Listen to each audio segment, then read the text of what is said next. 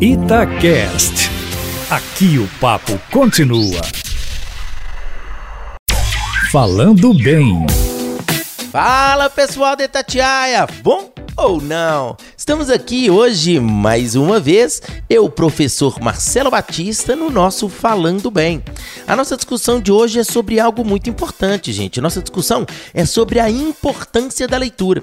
Eu imagino que às vezes no cotidiano você pensa que não tem tempo especificamente para ler, porque essa atividade pode ser muito demorada, às vezes pouco prazerosa, mas é muito importante que você reconheça a importância da leitura no seu cotidiano.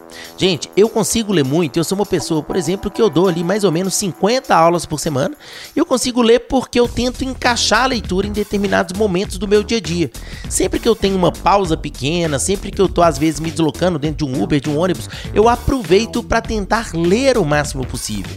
É muito importante que a gente perceba que ler, você não precisa ficar parado de castigo 4, 5, 6 horas lendo um livro. Você pode às vezes ler um pouquinho, para, depois continua. Você pode ler jornais, revistas. A leitura ela precisa fazer parte do seu cotidiano para gerar conhecimento, melhorar a sua fala, melhorar a sua escrita e gerar de fato a transformação social, que é uma coisa tão importante na nossa vida.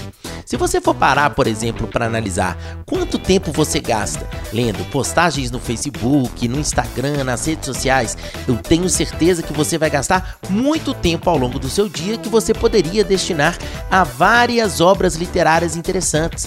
Vale sempre uma visitinha na livraria, na banca, para comprar algo para você ler.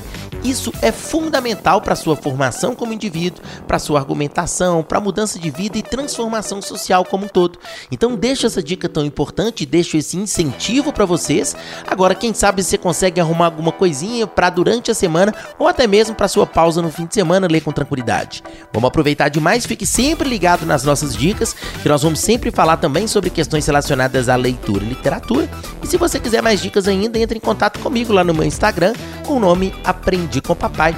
Beleza, pessoal? Até semana que vem. Um grande abraço, até a próxima e tchau, tchau.